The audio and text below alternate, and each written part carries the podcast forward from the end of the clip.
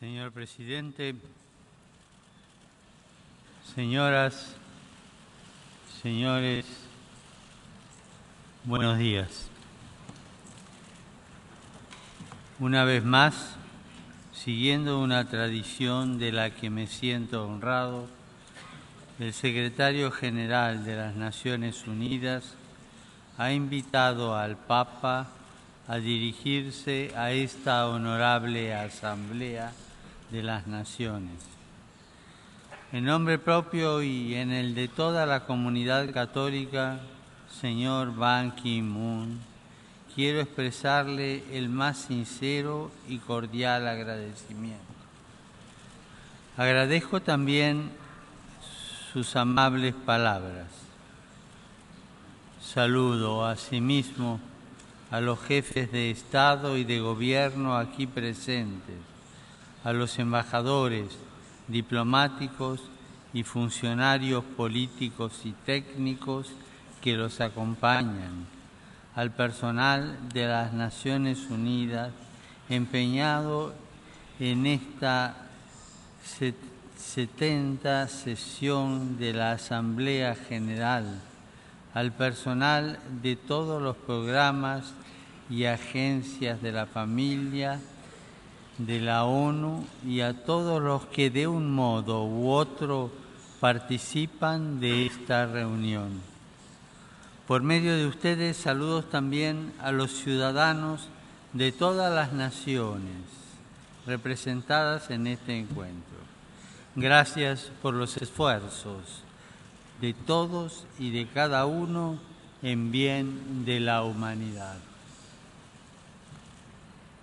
Esta es la quinta vez que un papa visita las Naciones Unidas.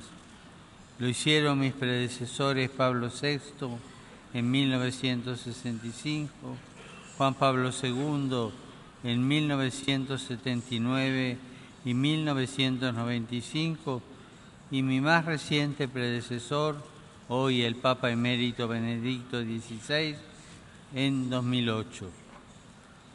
Todos ellos no ahorraron expresiones de reconocimiento para la organización, considerándola la respuesta jurídica y política adecuada al momento histórico, caracterizado por la superación tecnológica de las distancias y fronteras y aparentemente de cualquier límite natural a la afirmación del poder una respuesta imprescindible ya que el poder tecnológico en manos de ideologías nacionalistas o falsamente universalistas es capaz de producir tremendas atrocidades.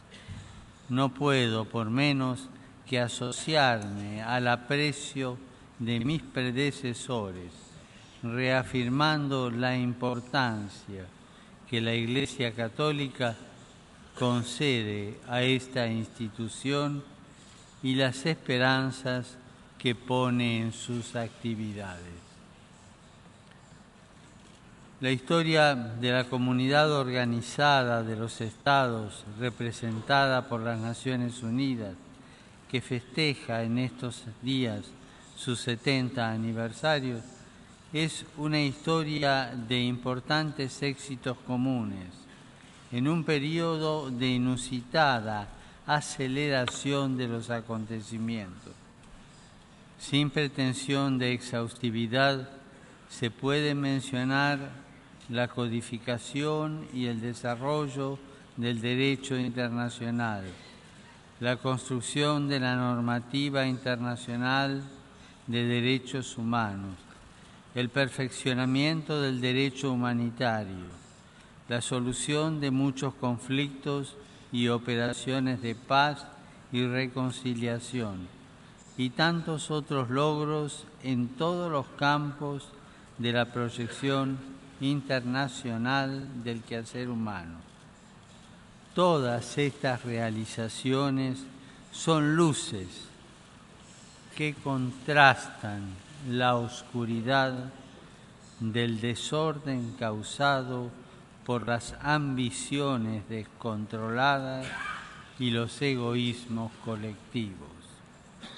Es cierto que aún son muchos los graves problemas no resueltos, pero también es evidente que si hubiera faltado toda esta actividad internacional, la humanidad podría no haber sobrevivido al uso descontrolado de sus propias potencialidades.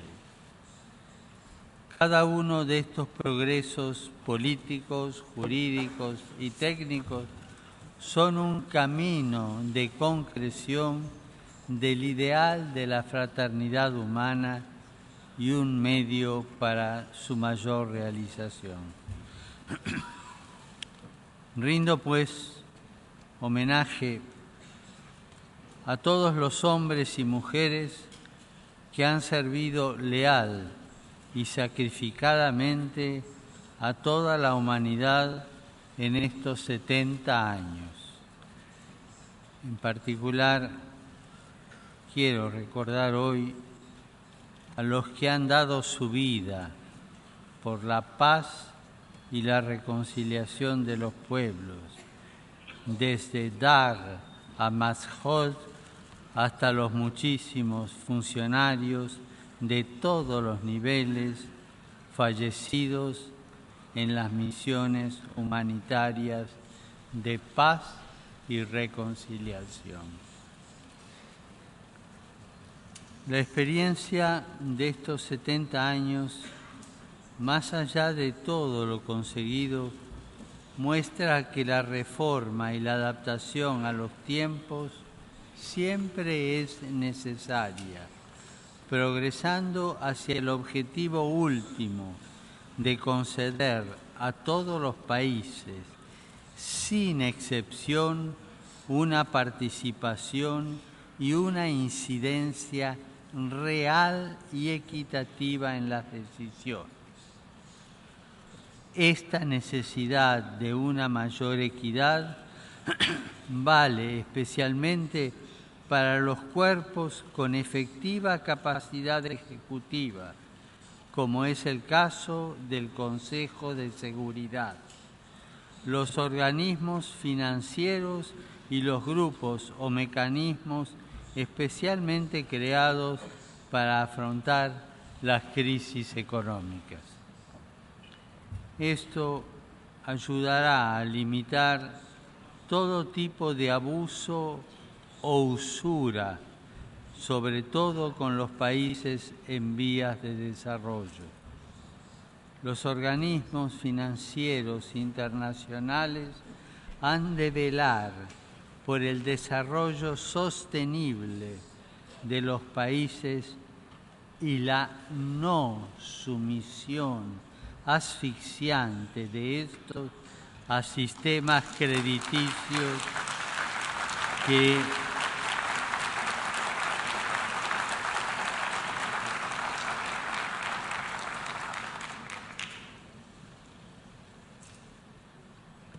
los organismos financieros internacionales han de velar por el desarrollo sostenible de los países y la no sumisión asfixiante de estos a sistemas crediticios que lejos de promover el progreso someten a las poblaciones a mecanismos de mayor pobreza, exclusión y dependencia.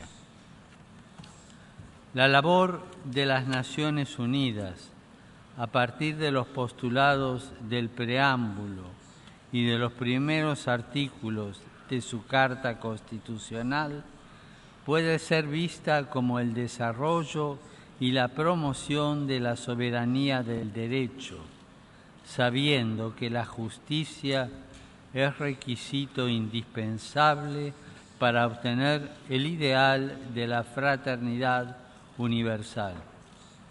En este contexto, cabe recordar que la limitación del poder es una idea implícita en el concepto de derecho. Dar a cada uno lo suyo, siguiendo la definición clásica de justicia, significa que ningún individuo o grupo humano se puede considerar omnipotente, autorizado a pasar por encima de la dignidad y de los derechos de las otras personas singulares o de sus agrupaciones sociales. La distribución fáctica del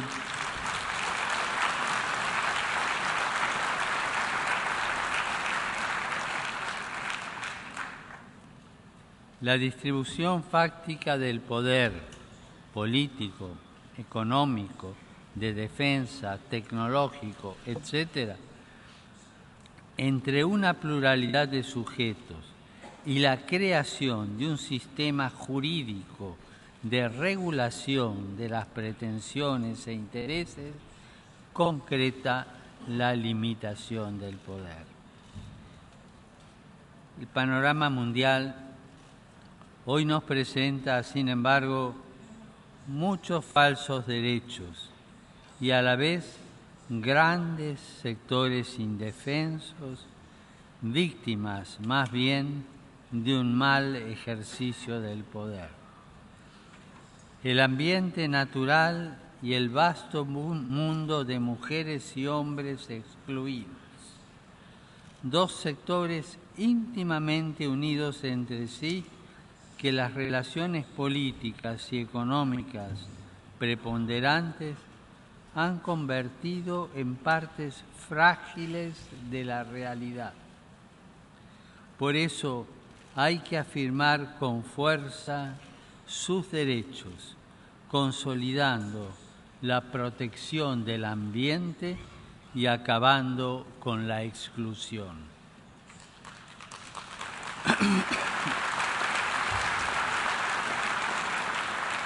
Ante todo, hay que afirmar que existe un verdadero derecho del ambiente, por un doble motivo.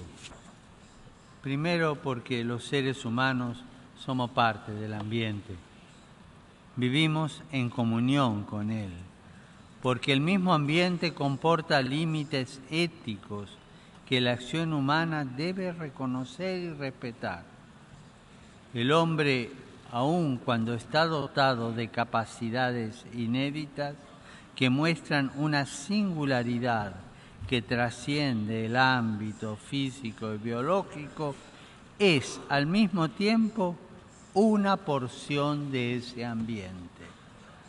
Tiene un cuerpo formado por elementos físicos, químicos y biológicos y solo puede sobrevivir y desarrollarse si el ambiente ecológico le es favorable. Cualquier daño al ambiente, por tanto, es un daño a la humanidad. Segundo, porque cada una de las criaturas, especialmente las vivientes, tiene un valor en sí misma, de existencia, de vida, de belleza y de independencia con las demás criaturas los cristianos, junto a otras religiones monoteístas, creemos que el universo proviene de una decisión de amor del Creador, que permite al hombre servirse respetuosamente de la creación para el bien de sus semejantes y para gloria del Creador, pero que no puede abusar de ella y mucho menos está autorizado a destruirla. Para todas las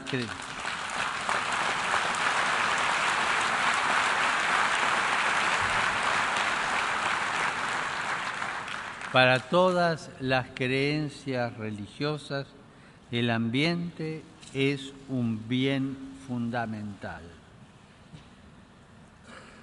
El abuso y la destrucción del ambiente al mismo tiempo van acompañados por, un imparable proceso de exclusión.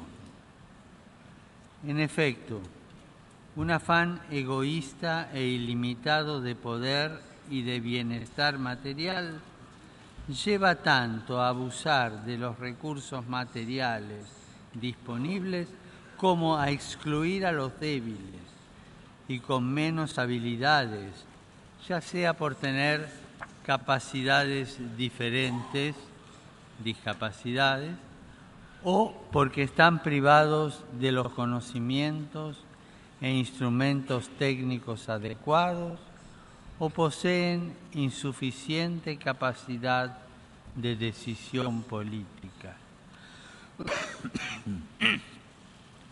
La, la, exclusión económica y social es una negación total de la fraternidad humana y un gravísimo atentado a los derechos humanos y al ambiente. Los más pobres son los que más sufren estos atentados por un triple grave motivo. Son descartados por la sociedad, son al mismo tiempo obligados a vivir del descarte y deben injustamente sufrir las consecuencias del abuso del ambiente. Estos fenómenos conforman la hoy tan difundida e inconscientemente consolidada cultura del descarte.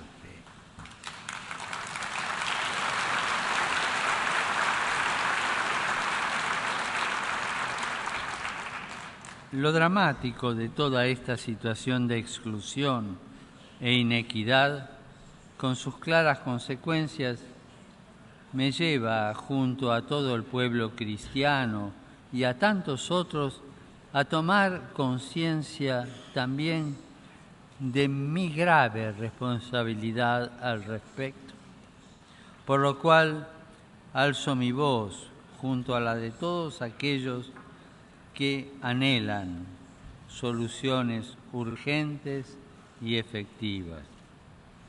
La adopción de la Agenda 2030 para el Desarrollo Sostenible en la cumbre mundial que iniciará hoy mismo es una importante señal de esperanza. Confío también que la conferencia de París sobre el cambio climático logre acuerdos fundamentales y eficaces. No bastan, sin embargo, los compromisos asumidos solemnemente, aunque constituyen ciertamente un paso necesario para las soluciones. La definición clásica de justicia a que aludía anteriormente contiene como elemento esencial una voluntad constante y perpetua. Justitia est constans et perpetua voluntas ius sum cuique tribuendi. El mundo reclama de todos los gobernantes una voluntad efectiva, práctica, constante, de pasos concretos y medidas inmediatas para preservar y mejorar el ambiente natural y vencer cuanto antes el fenómeno de la exclusión social y económica, con sus tristes consecuencias de trata de seres humanos, comercio de órganos y tejidos humanos, explotación sexual de niños y niñas, trabajo esclavo, incluyendo la prostitución, tráfico de drogas y de armas, terrorismo y crimen internacional organizado. Es tal la magnitud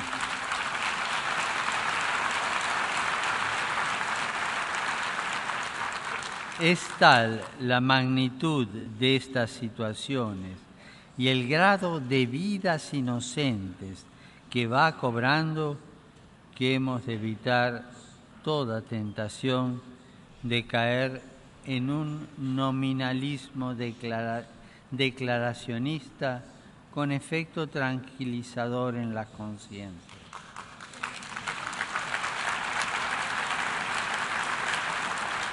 Debemos cuidar que nuestras instituciones sean realmente efectivas en la lucha contra todos estos flagelos.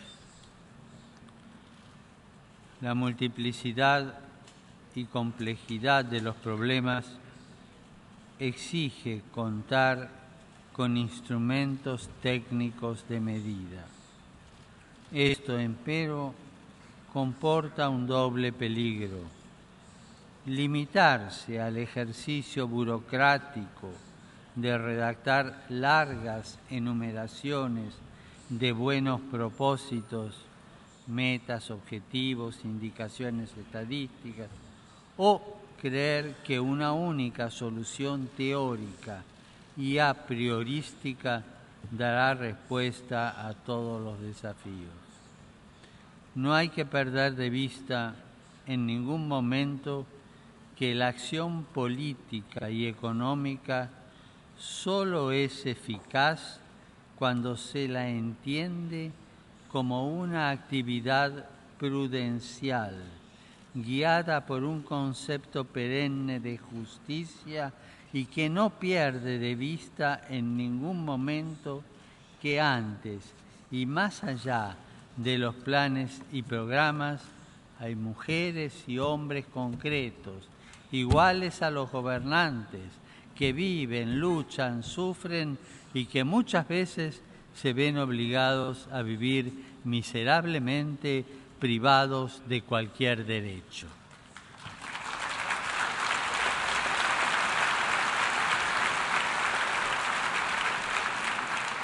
Para que estos hombres y mujeres concretos puedan escapar de la pobreza extrema, hay que permitirles ser dignos actores de su propio destino.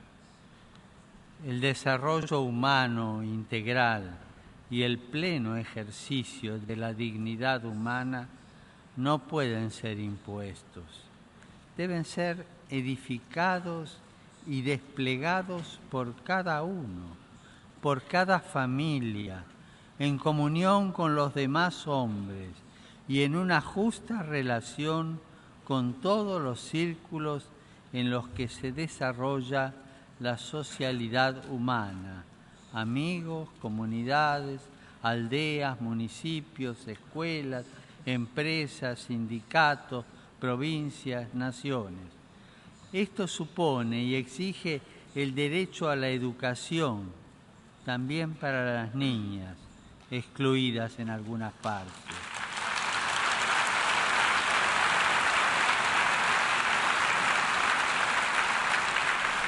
Derecho a la educación que se asegura en primer lugar respetando y reforzando el derecho primario de la familia a educar y el derecho de las iglesias y de las agrupaciones sociales a sostener y colaborar con las familias en la formación de sus hijas e hijos. La educación, así concebida, es la base para la realización de la Agenda 2030 y para recuperar el ambiente. Al mismo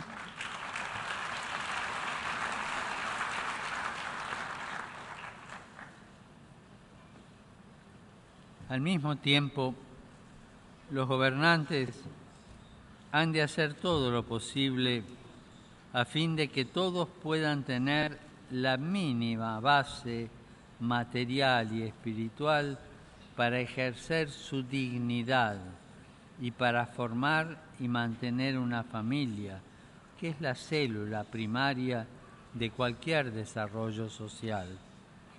Este mínimo absoluto tiene en lo material tres nombres, techo, trabajo y tierra.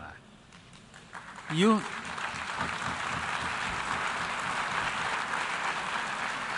y un nombre en lo espiritual, libertad de espíritu, que compromete la libertad religiosa, el derecho a la educación y todos los otros derechos cívicos. Por todo esto,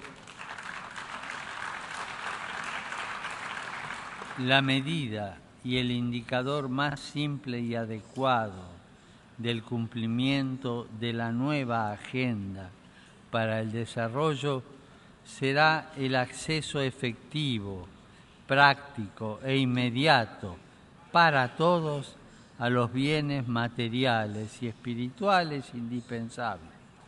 Vivienda propia, trabajo digno y debidamente remunerado, alimentación adecuada y agua potable, libertad religiosa y más en general libertad de espíritu y educación. Al mismo tiempo, estos pilares del desarrollo humano integral tienen un fundamento común, que es el derecho a la vida y más en general lo que podríamos llamar el derecho a la existencia de la misma naturaleza humana.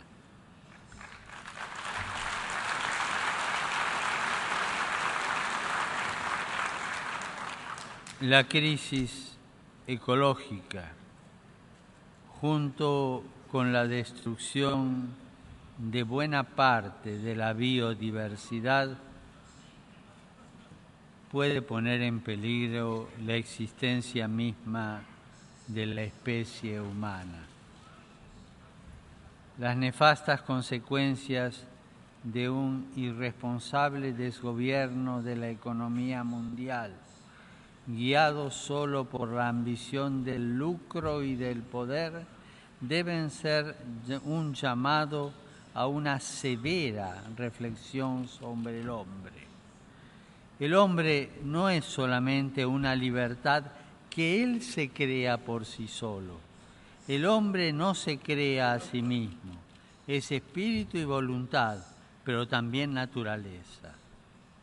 La creación se ve perjudicada donde nosotros mismos somos las últimas instancias. El derroche de la creación comienza donde no reconocemos ya ninguna instancia por encima de nosotros, sino que solo nos vemos a nosotros mismos.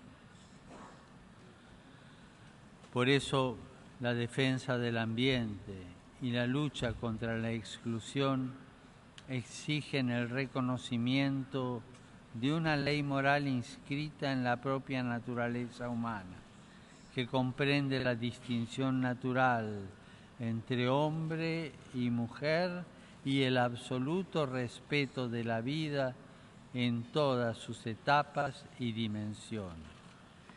Sin el reconocimiento,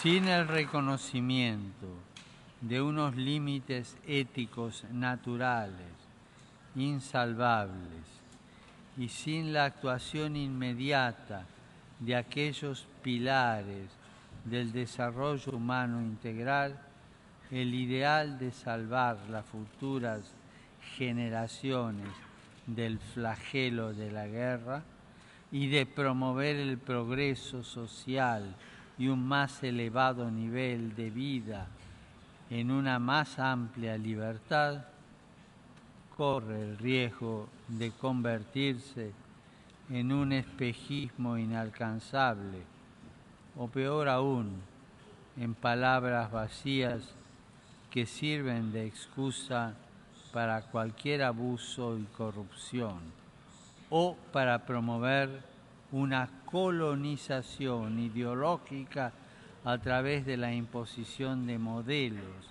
y estilos de vida anómalos, extraños a la identidad de los pueblos y en último término irresponsables.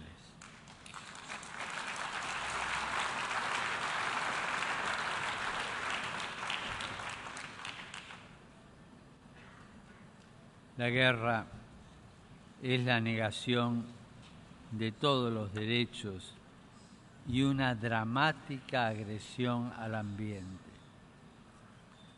Si se quiere un verdadero desarrollo humano integral para todos, se debe continuar incansablemente con la tarea de evitar la guerra entre las naciones y los pueblos. Para tal fin,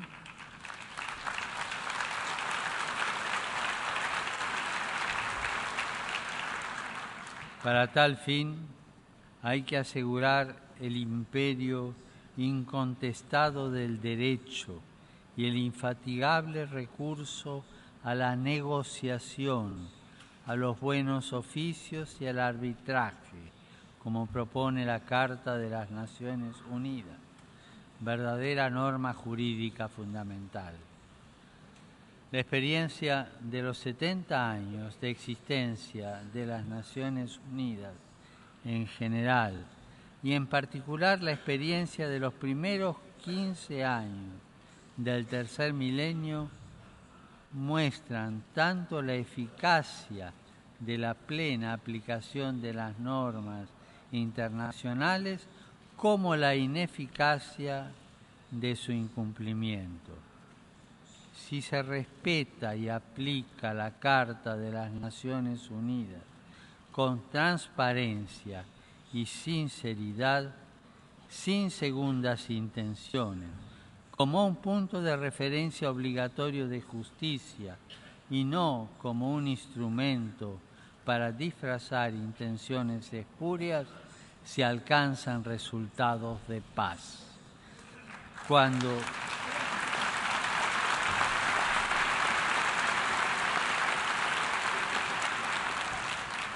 Cuando en cambio se confunde la norma con un simple instrumento para utilizar cuando resulta favorable y para eludir cuando no lo es, se abre una verdadera caja de Pandora de fuerzas incontrolables que dañan gravemente las poblaciones inermes, el ambiente cultural e incluso el ambiente biológico.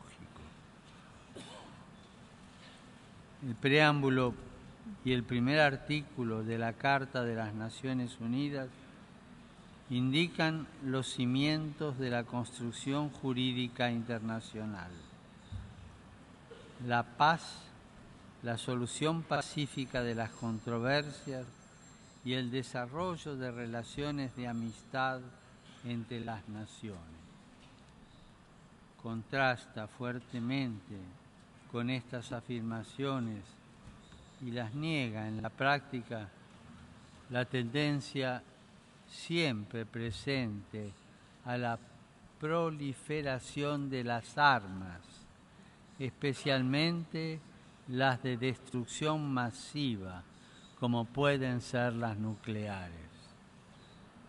Una ética y un derecho basados en la amenaza de destrucción mutua y posiblemente de toda la humanidad son contradictorios y constituyen un fraude a toda la construcción de las Naciones Unidas que pasarían a ser Naciones Unidas por el miedo y la desconfianza.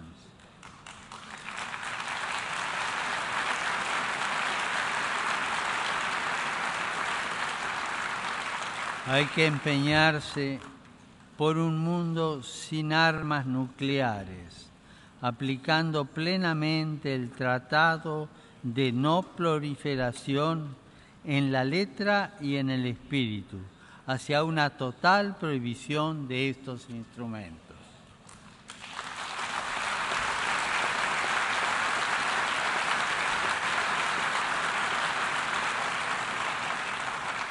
El reciente acuerdo sobre la cuestión nuclear en una región sensible de Asia y Oriente Medio es una prueba de las posibilidades de la buena voluntad política y del derecho ejercidos con sinceridad, paciencia y constancia.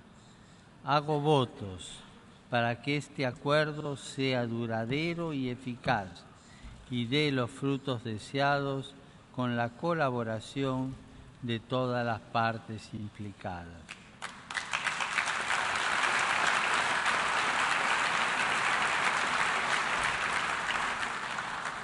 En este sentido, no faltan duras pruebas de las consecuencias negativas de las intervenciones políticas y militares no coordinadas entre los miembros de la comunidad internacional.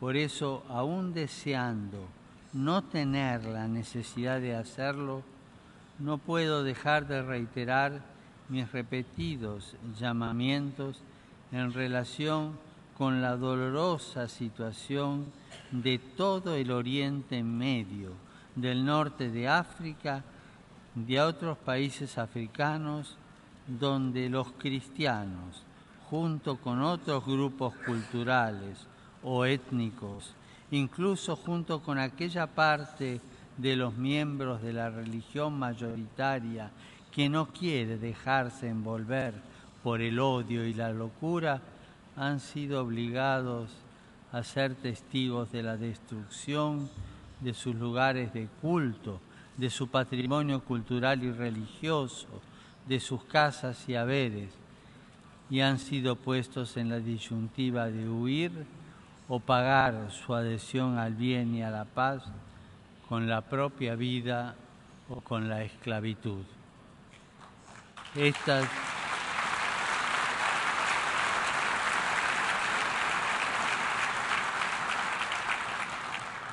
realidades deben constituir un serio llamado a un examen de conciencia de los que están a cargo de la conducción de los asuntos internacionales.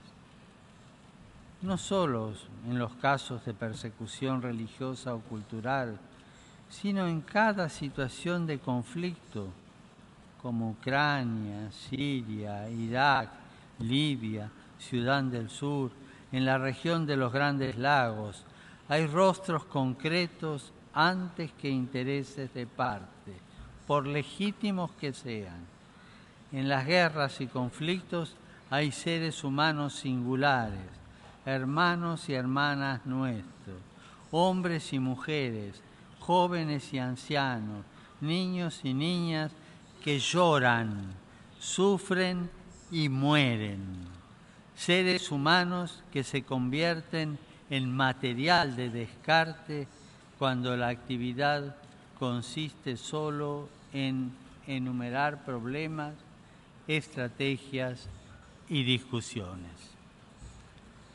Como pedía al secretario general de las Naciones Unidas en mi carta del 9 de agosto de 2014, la más elemental comprensión de la dignidad humana obliga a la comunidad internacional, en particular a través de las normas y los mecanismos del derecho internacional, hacer todo lo posible para detener y prevenir ulteriores violencias sistemáticas contra las minorías étnicas y religiosas y para proteger a las poblaciones inocentes.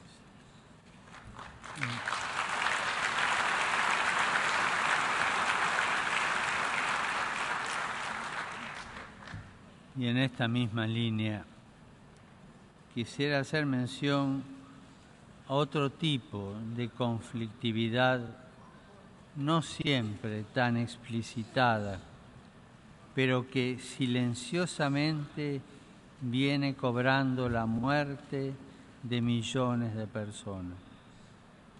Otra clase de guerra que viven muchas de nuestras sociedades con el fenómeno del narcotráfico.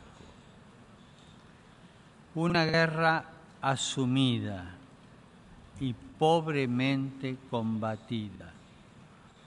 El narcotráfico, por su propia dinámica, va acompañado de la trata de personas, del lavado de activos, del tráfico de armas, de la explotación infantil y de otras formas de corrupción. Corrupción que ha penetrado los distintos niveles de la vida social, política, militar, artística y religiosa, generando en muchos casos una estructura paralela que pone en riesgo la credibilidad de nuestras instituciones.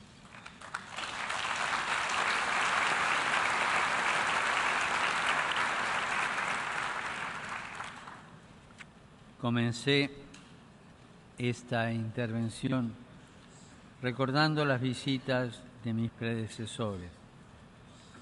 Quisiera ahora que mis palabras fueran especialmente como una continuación de las palabras finales del discurso de Pablo VI pronunciado hace casi exactamente 50 años pero de valor perenne.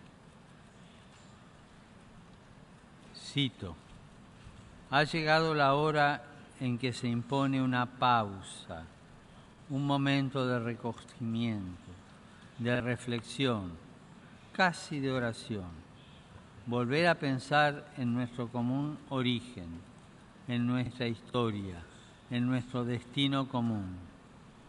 Nunca como hoy ha sido tan necesaria la conciencia moral del hombre, porque el peligro no viene ni del progreso ni de la ciencia, que bien utilizados podrán resolver muchos de los graves problemas que afligen a la humanidad. Entre otras cosas, sin duda, la genialidad humana bien aplicada ayudará a resolver los graves desafíos de la degradación ecológica y de la exclusión. Continúo con Pablo VI. El verdadero peligro está en el hombre, que dispone de instrumentos cada vez más poderosos, capaces de llevar tanto a la ruina como a las más altas conquistas. Está aquí Pablo VI. La casa común de todos los hombres debe continuar levantándose sobre una recta comprensión de la fraternidad universal y sobre el respeto de la sacralidad de cada vida humana, de cada hombre y de cada mujer, de los pobres, de los ancianos, de los niños, de los enfermos, de los no nacidos, de los desocupados, de los abandonados, de los que se juzgan descartables porque no se los considera más que números de una u otra estadística. La,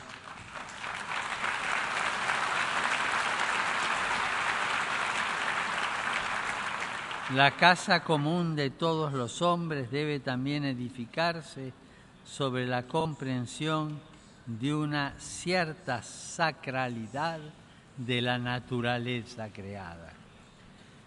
Tal comprensión y respeto exigen un grado superior de sabiduría que acepte la trascendencia, la de uno mismo, que renuncia a la construcción de una élite omnipotente y comprenda que el sentido pleno de la vida singular y colectiva se da en el servicio abnegado de los demás y en el uso prudente y respetuoso de la creación para el bien común. Repitiendo las palabras de Pablo VI, el edificio de la civilización moderna debe levantarse como principios espirituales, los únicos capaces no sólo de sostenerlo, sino también de iluminarlo. El gaucho Martín Fierro, un clásico de la, de la literatura de mi tierra natal, canta, Los hermanos sean unidos, porque esa es la ley primera. Tengan unión verdadera en cualquier tiempo que sea, porque si entre ellos pelean, los devoran los de afuera.